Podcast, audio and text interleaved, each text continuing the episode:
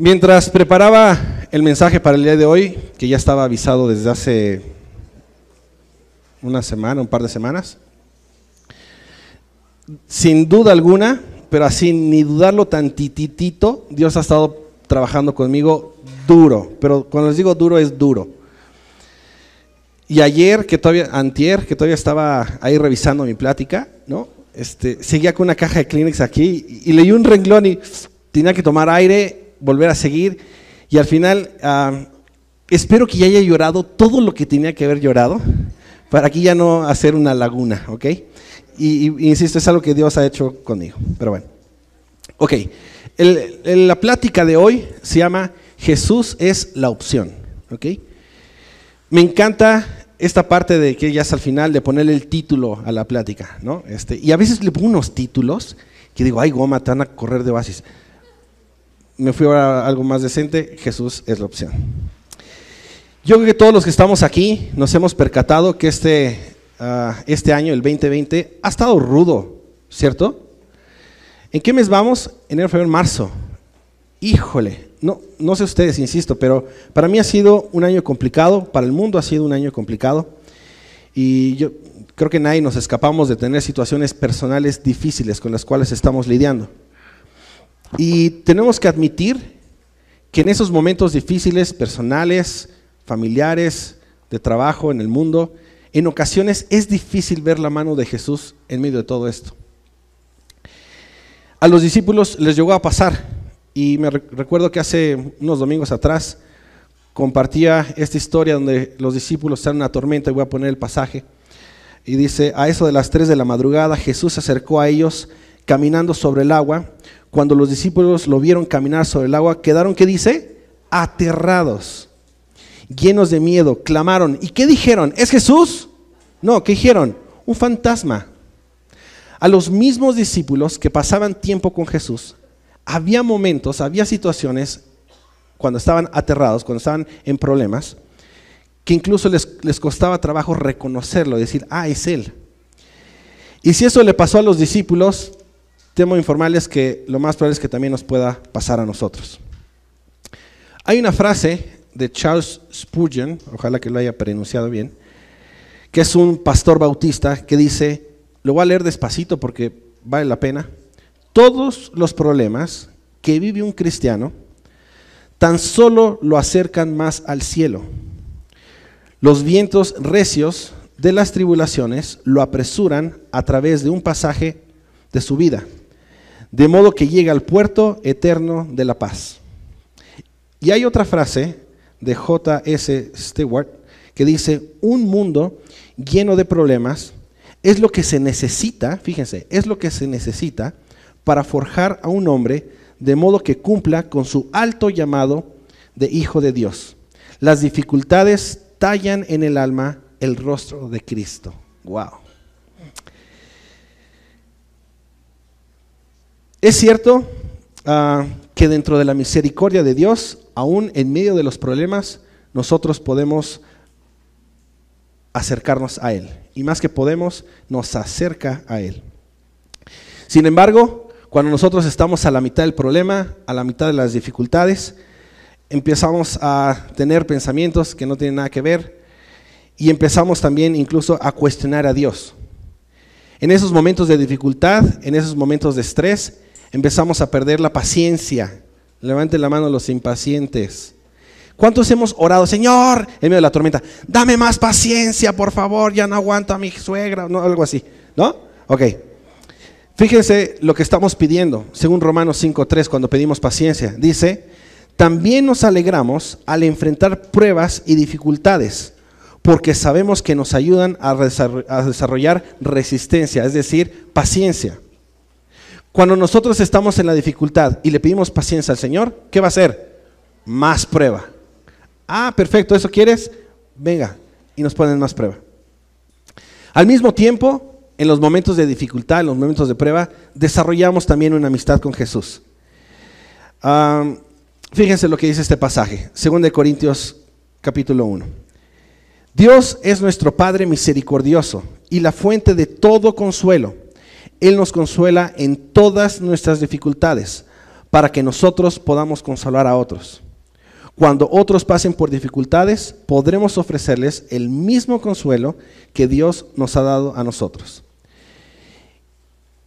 Y yo resumo, llego a este punto, que el éxito en nuestro caminar con Jesús, el éxito al pasar por las tormentas, depende el grado de intimidad en que nosotros nos encontremos con Jesús. Tenemos un problemón, queremos conocer más de Él, descubrir sus maravillas, poderlas vivir, todo depende el grado de intimidad que nosotros tengamos con Él.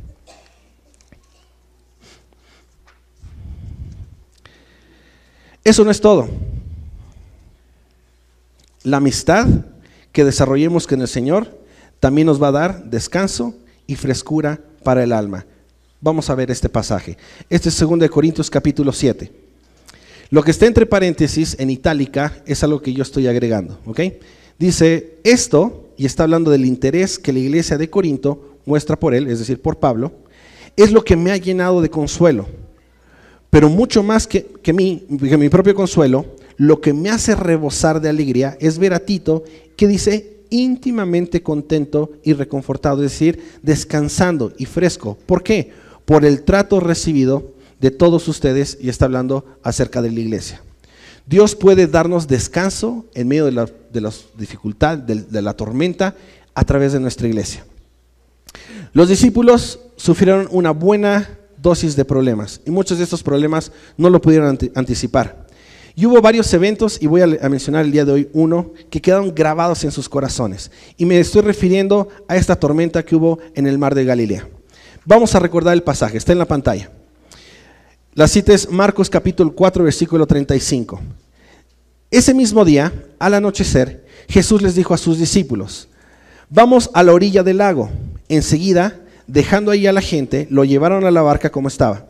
Otras barcas iban con él. De pronto, fíjense, de pronto, se levantó una gran tormenta de viento. Las olas azotaban a la barca que comenzó a inundarse. Jesús, entre tanto, estaba en la popa durmiendo sobre un cabezal. Los discípulos lo despertaron diciendo, y ojo, esta es otra tormenta de la que prediqué hace unos meses y del pasaje que, con el que empecé esta plática. Maestro, ¿no te importa que estemos a punto de perecer? Jesús se incorporó, increpó al viento y dijo al lago, silencio, cállate.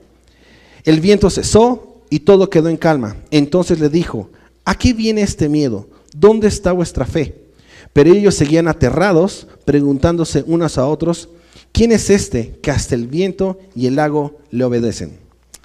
Me gustaría que por un segundito uses tu imaginación y te transportes a esa tormenta. Y yo te quiero hacer una pregunta. ¿Ya estás ahí en la tormenta? ¿Sí? ¿Te estás mojando? Ok.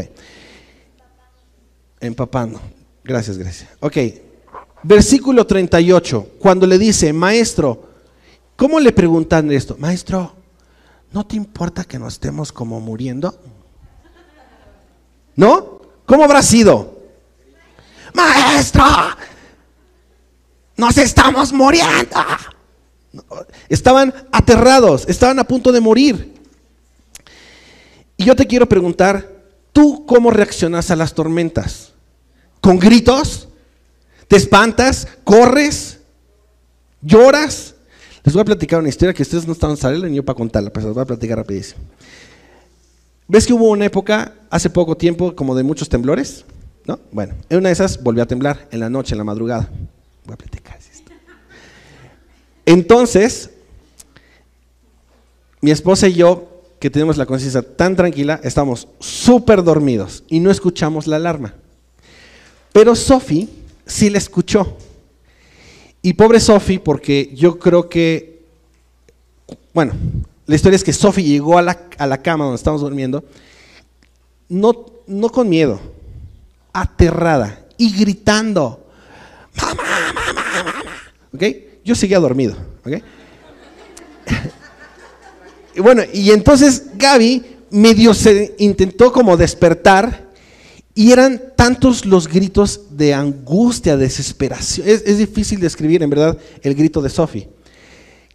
Que la reacción de Gaby fue seguir gritando. Y entonces eran dos mujeres gritando a las dos de la mañana, ¿no? Y obviamente me desperté, bueno, el corazón se me salió, ¿no? Y regresó. Entonces, ah, tranquilo, ¿qué, pasa? Es que estamos muriendo, ¿no? Y alcanzamos a escuchar como que el último wow, ¿no? Ok, y entonces supimos que estaba temblando. Yo creo que eso es parte de lo que a veces nos pasa en las tormentas. No sabemos cómo vamos a reaccionar ante una tormenta así. Hablando de las reacciones de las tormentas, nos guste o no, las tormentas son parte de nuestra vida. Sí o sí. Un día estamos ocupados, trabajando, estudiando, haciendo nuestras cosas, y de pronto, como dice este pasaje que vamos a leer, viene una gran tormenta. Y déjenme decirles lo siguiente, todas las tormentas son feas, no hay tormentas bonitas. Lo que las hace diferentes es la manera en cómo vamos a enfrentarlas y cómo vamos a responder. Por favor, hay que grabarnos esta frase en nuestro corazón. No hay tormentas bonitas, pero todo radica cómo vamos a enfrentarlas y cómo vamos a responder ante las tormentas. Y a lo mejor tú y yo estamos pensando ah, ya en medio de la tormenta que todo está fuera de control, que preferimos huir a otro planeta para no estar ahí, que mejor ya acabe esto porque ya no puedo más. Y entonces empezamos a hacer preguntas, ¿cuánto va a durar? ¿Ya habremos pasado lo peor? ¿Habremos tocado fondo? ¿Esto va a arruinar los planes a futuro? Hay muchas preguntas que surgen cuando nosotros estamos en la mitad de los, problemas. Déjenme listarles algunos problemas típicos que solemos tener. Una enfermedad inesperada, ¿cierto? ¿Cierto? Sí. Gracias. Un pleito en la familia. Una suegra chismosa, es que no está, hay que aprovechar. La pérdida de empleo, abusos, palabras ofensivas, la muerte de un ser querido, deudas, adicciones, ansiedades, depresiones, frustraciones, llegan de la nada y son unas grandes tormentas. Y estas tormentas lo que van a provocar puede ser una enfermedad física, una enfermedad emocional, un trauma, una fobia, ahora lo que todos conocemos como estrés. Dato curioso acerca del estrés. En tan solo, Estados, eh, en, tan solo en Estados Unidos se gasta alrededor de 40 mil millones de dólares en problemas que tienen que ver con el estrés. Entonces la pregunta sería, ¿cómo enfrentamos la tormenta? ¿Cómo la enfrentas tú?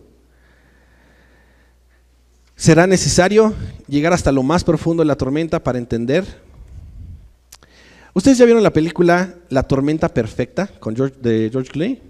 ¿Sí? Yo apenas la vi ayer, pero no con George Clooney, la vi con Sophie. Y me hubieran dicho cómo acababa la película, no jamás lo hubiera visto, ¿ok? No la vean, no se las recomiendo, ¿ok? Es una historia de la vida real, de donde un pescador y su tripulación están pasando por una mala racha, deciden meterse al mar y entonces la suma de dos tormentas hace la tormenta perfecta. Y por supuesto es un reverendo caos. Ah, no sé si para este momento de nuestra vida nos dimos cuenta o ya nos hemos dado cuenta que Dios no siempre quiere librarnos de la tormenta perfecta. No me estoy equivocando, lo estoy afirmando. No siempre Dios nos libra de esas tormentas perfectas, perfectamente mal, perfectamente caóticas. Y en algunas ocasiones, cuando nosotros tenemos en mente que va a ser un día soleado, a la orilla de la playa, con una piña colada, y que todo va a estar de maravilla, en realidad Dios tiene otro plan, un poquito más agitado.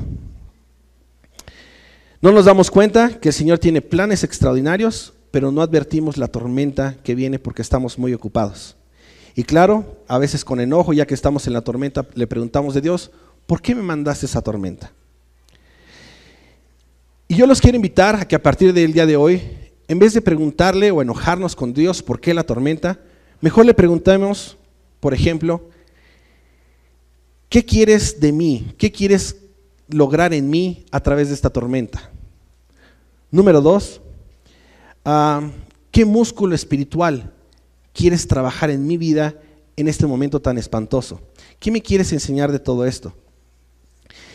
Y si nosotros cambiamos esa forma de, preguntarle al Señor de, de, un enojo a más bien buscar su sabiduría y dirección, que parecería intrascendente, que no lo es, va a haber una gran diferencia por los momentos que nosotros podemos pasar. Porque hay muchos principios bíblicos en nuestra vida uh, que podemos encontrar en medio de las tormentas. Regreso tantito a la historia, síganme en la pantalla. Jesús, entre tanto, estaba en la popa durmiendo sobre un cabezal.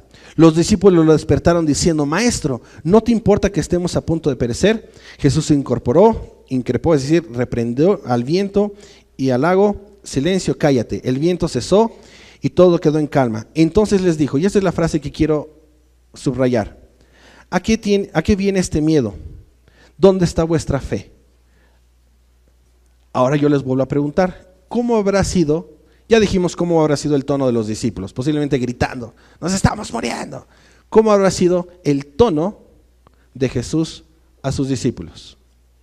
Cuando les hace esa pregunta, ¿a qué viene este miedo? ¿Cómo se lo imaginan? Yo la verdad me lo imagino de lo más tranquilo. No hubiera dicho esto que voy a decir yo, ¿ok? estamos chupando tranquilos, ¿ok? ¿A qué viene este miedo? Qué bueno que no está aquí el pastor. Dos principios. Ah, es que es una frase que yo bromeo mucho con mi papá. ¿Ok? Lo decimos en la casa. Ah, pues sí, la, verdad, pues, ¿qué, tiene? ¿Ok? ¿Por qué lo decimos? Ah, por mi papá. Ah, para que todos estemos tranquilos. Es que mi papá a veces se pone recio, entonces mi papá, estamos chupando tranquilos. ¿Okay? ya se me fue la línea. Ok, dos principios bíblicos centrales que podemos desprender de este acontecimiento. Número uno, y please, abran los oídos. Número uno, parecería tan tonto, pero no es tan cierto y tan grande. Los discípulos estaban navegando en la misma barca que Jesús. Eso quiere decir que Jesús no nos ha abandonado. Él está navegando con nosotros en medio de la tormenta. Número dos, nadie se daba cuenta que esas enormes olas y fuertes vientos lo estaban impulsando a una velocidad más rápida a llegar a su destino. Las tormentas también nos impulsan a crecer de una forma mucho más rápido de lo que nosotros pudiéramos imaginar. ¿Por qué? Porque Dios es el ingeniero de nuestras circunstancias especialmente cuando son esas tormentas perfectas. Romanos capítulo 8 dice, sabemos que Dios hace que todas las cosas cooperen para bien de quienes lo aman y son ah, llamados según su propósito que tiene Él para ellos. La pregunta entonces de los 100 mil dólares es, ¿qué estamos esperando para abrazar a Jesús y podernos librar de toda situación compleja que nosotros estamos viviendo? Les voy a platicar una historia. Hace muchos años atrás, cuando yo tenía alrededor de 5 o 10 años, hoy tengo 41, uh, ok. 5 o 10 años atrás, perdón, 5 o 10 años de edad yo tenía, mi papá solía, sobre todo los sábados, que es el día que estábamos más en la casa, poner música, música horrenda, ¿ok? Por lo general era música clásica, deprimente, este, que te querías salir por la ventana, este, demás. No es guasa, es en serio. No me gustaba nada, así, ni tantito. Al punto donde yo prefería en la mañana al despertar, y ya había, puesto su música, quedarme acostado y ponerme dos almohadas entre, las orejas para no escucharlo, porque me deprimían. Es en serio, no se rían de mí. es en serio, era horrible, era horrible, no me gustaba. Mi papá cree que es broma. No nunca me gustó, ¿ok? por lo general era música clásica, pero pero de vez en cuando por ahí le variaba tantito. Y había una canción muy en especial. Ay, aquí es donde empieza a chillar. que me hacía, me movía todo. Y yo sé, y es parte de la razón por la cual lloraba toda esta semana, que desde entonces Dios preparó esta plática desde que yo tenía 5 o 10 años para decirles lo que les voy a decir. Latas, la mascota Latas, también nació cuando yo tenía como 14 años. Si nosotros somos, es paréntesis, el paréntesis, ponemos atención a Dios, nos vamos a dar cuenta que hay muchas cosas que nos ha dicho desde que somos niños, nomás que la aplicamos mucho tiempo después. Ok, paréntesis.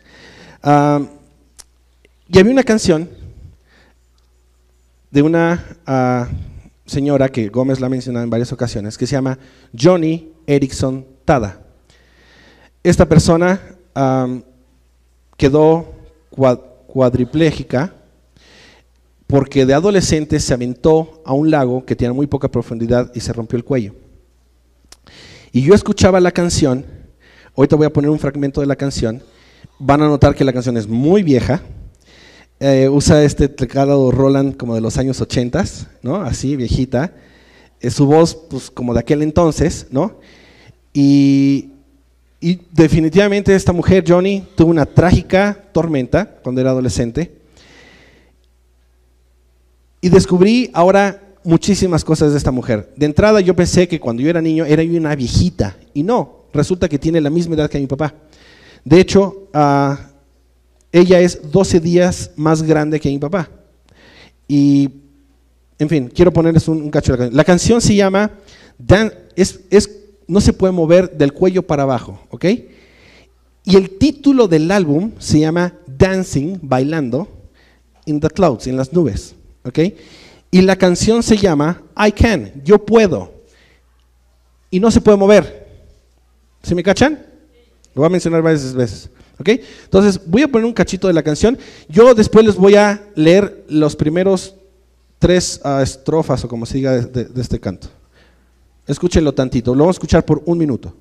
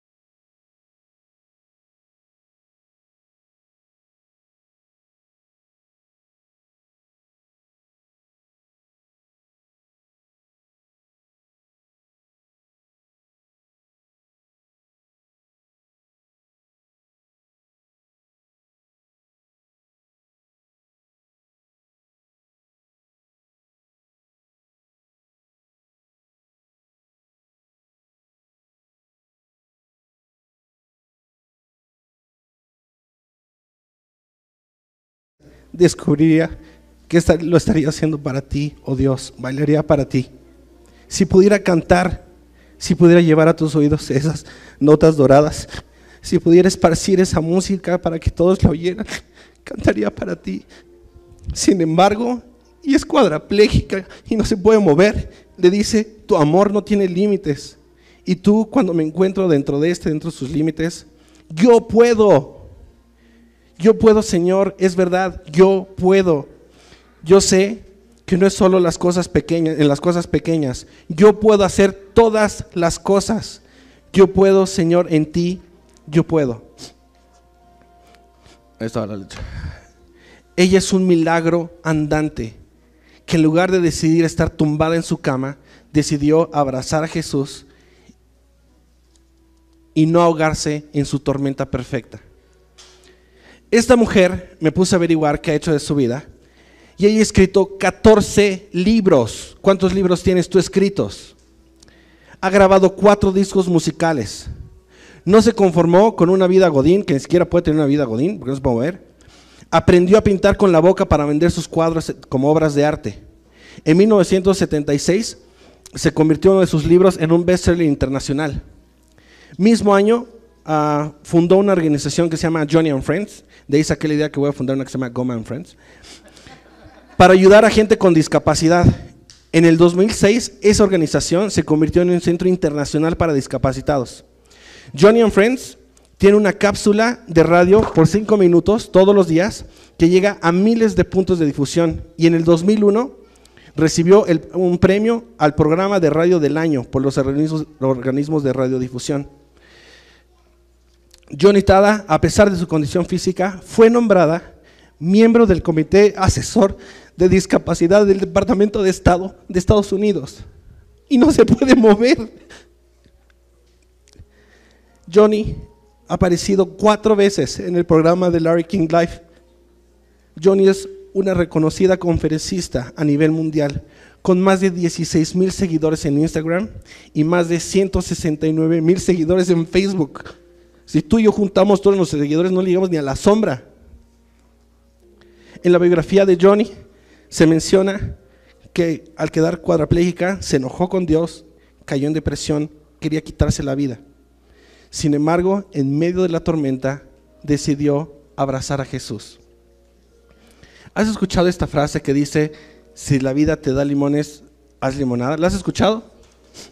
Nada más que se nos olvida que para que salga el jugo de limón, se necesita exprimir el limón. Y esa tarea la hace Jesús. Quiero concluir cuatro puntos y con eso ya acabé. Número uno, las tormentas nos dejan ver si somos verdaderos marineros o unos simples aficionados.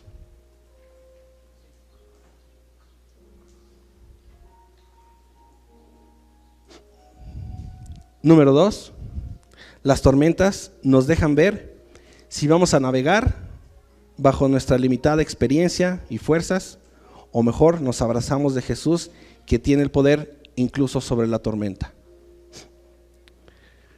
Número tres, Jesús siempre nos invita a ir con Él, no para quedarnos ahí, para cruzar al otro lado, porque la tormenta no es para la eternidad.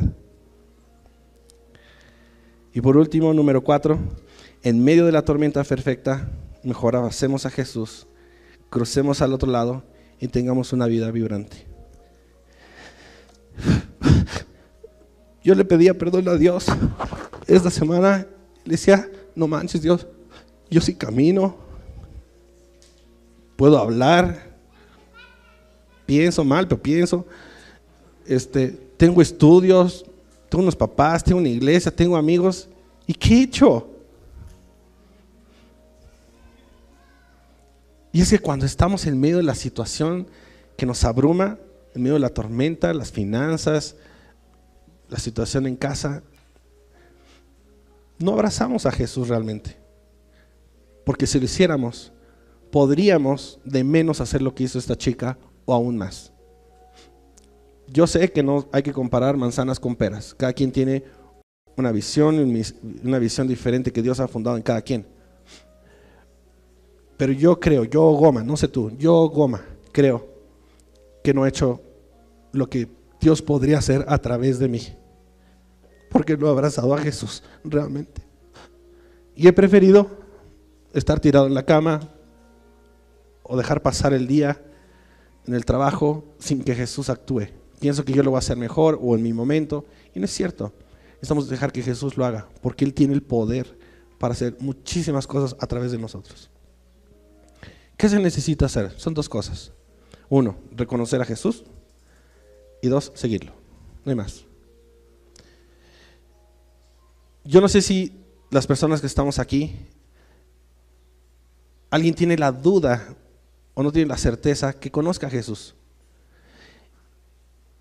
Y le estoy hablando a Marcos, y le estoy hablando a Raúl, y a mi mamá, a, varios de nosotros, que a lo mejor podemos tener años de estar viniendo a la iglesia.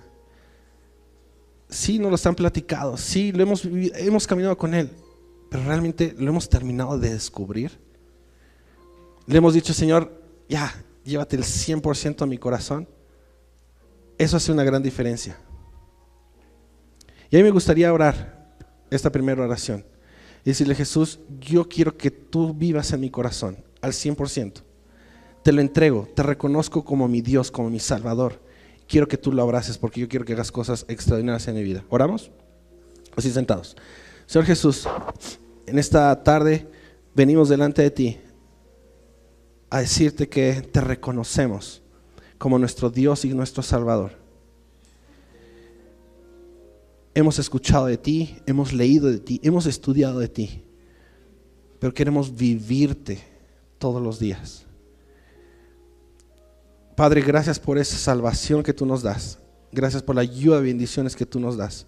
Las abrazamos en el nombre de Jesús. Amén. Y una segunda y última oración. Johnny, que lo pongo como un ejemplo, no decidió no quedarse acostada en la cama. Decidió levantarse.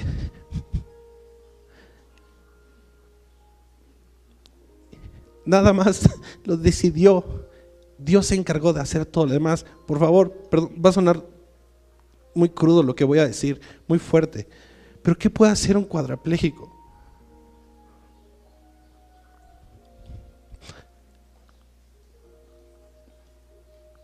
Es Dios.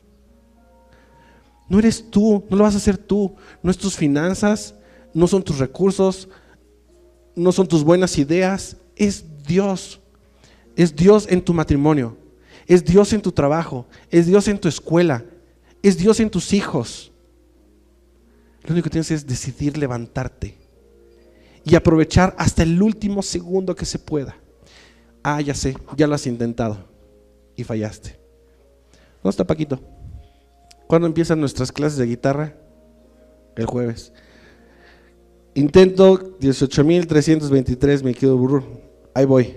El jueves vuelvo a empezar mis clases de guitarra. Vuélvete a levantar vuelvo a intentar, pero no con tus propias fuerzas. Deja que Jesús lo haga. Y si fracaso, Paquito, otra vez. Y las veces que sean necesarias. ¿Hasta cuándo?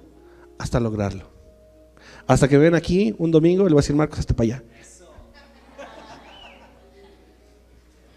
Yo sé que hay muchos de los que estamos aquí que nos hemos quedado literal tirados en la cama sin querer hacer nada.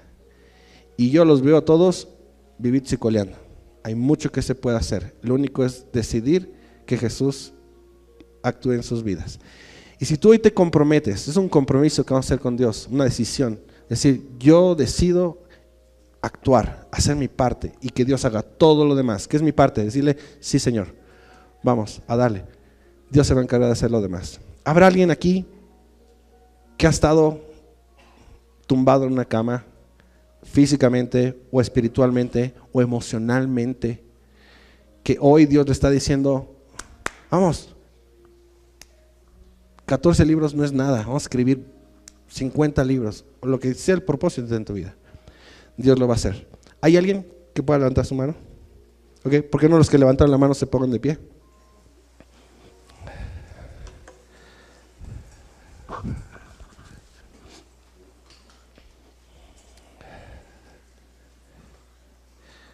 Vamos a orar. Y mientras yo estoy orando, yo, yo te invito a que en tus propias palabras, primero le digas, Padre, perdóname. Perdóname porque me he quedado tirada en una cama y no he hecho lo que yo tengo que hacer. Y después vamos a decirle, Padre, ahora yo te pido que tú vengas a mi vida y me levantes como jamás yo lo hubiera pensado. No son con tus fuerzas, mis fuerzas, no son con mis recursos. Eres tú el que vas a actuar a través de mí y esto va a ser una bomba. Esto va a ser algo extraordinario. Padre, gracias por cada una de las personas que se pusieron de pie, porque yo sé que tú has tocado su corazón, así como lo hiciste con el mío a lo largo de esta semana. Gracias, Padre, por la vida de Johnny. La bendigo. Gracias por ponerla en este mundo y darnos una lección de vida. Yo sé que ella ha impactado a miles y millones de personas así como lo ha hecho ahorita con nosotros. Padre, si tú pudiste utilizarla, esta chica, esta señora, siendo cuadraplégica, para escribir 14 libros, grabar cuatro discos, salir en programas de tele, salir en programas de radio, tener tantos seguidores en las redes sociales. Yo sé que tú puedes hacer también eso y mucho más con nosotros. Padre, nos abrazamos a ti, aún en medio de la tormenta. Te doy gracias porque tú estás utilizando esa tormenta para levantarnos. Tú estás utilizando esa tormenta para impulsarnos más rápido con esos vientos a nuestro destino, a donde tenemos que llegar, porque esto apenas está empezando. Te doy gracias, Padre, porque las tormentas no son eternas. Es un momentito, es un momento de prueba, pero después viene lo bueno. Padre, yo sé que hoy, este domingo, es un domingo parteaguas para esta iglesia, para estas familias, porque vamos a ver cosas grandísimas, enormes, que tú vas a hacer a través de nosotros. Te doy gracias, Padre, en el nombre de Cristo Jesús. Amén y amén.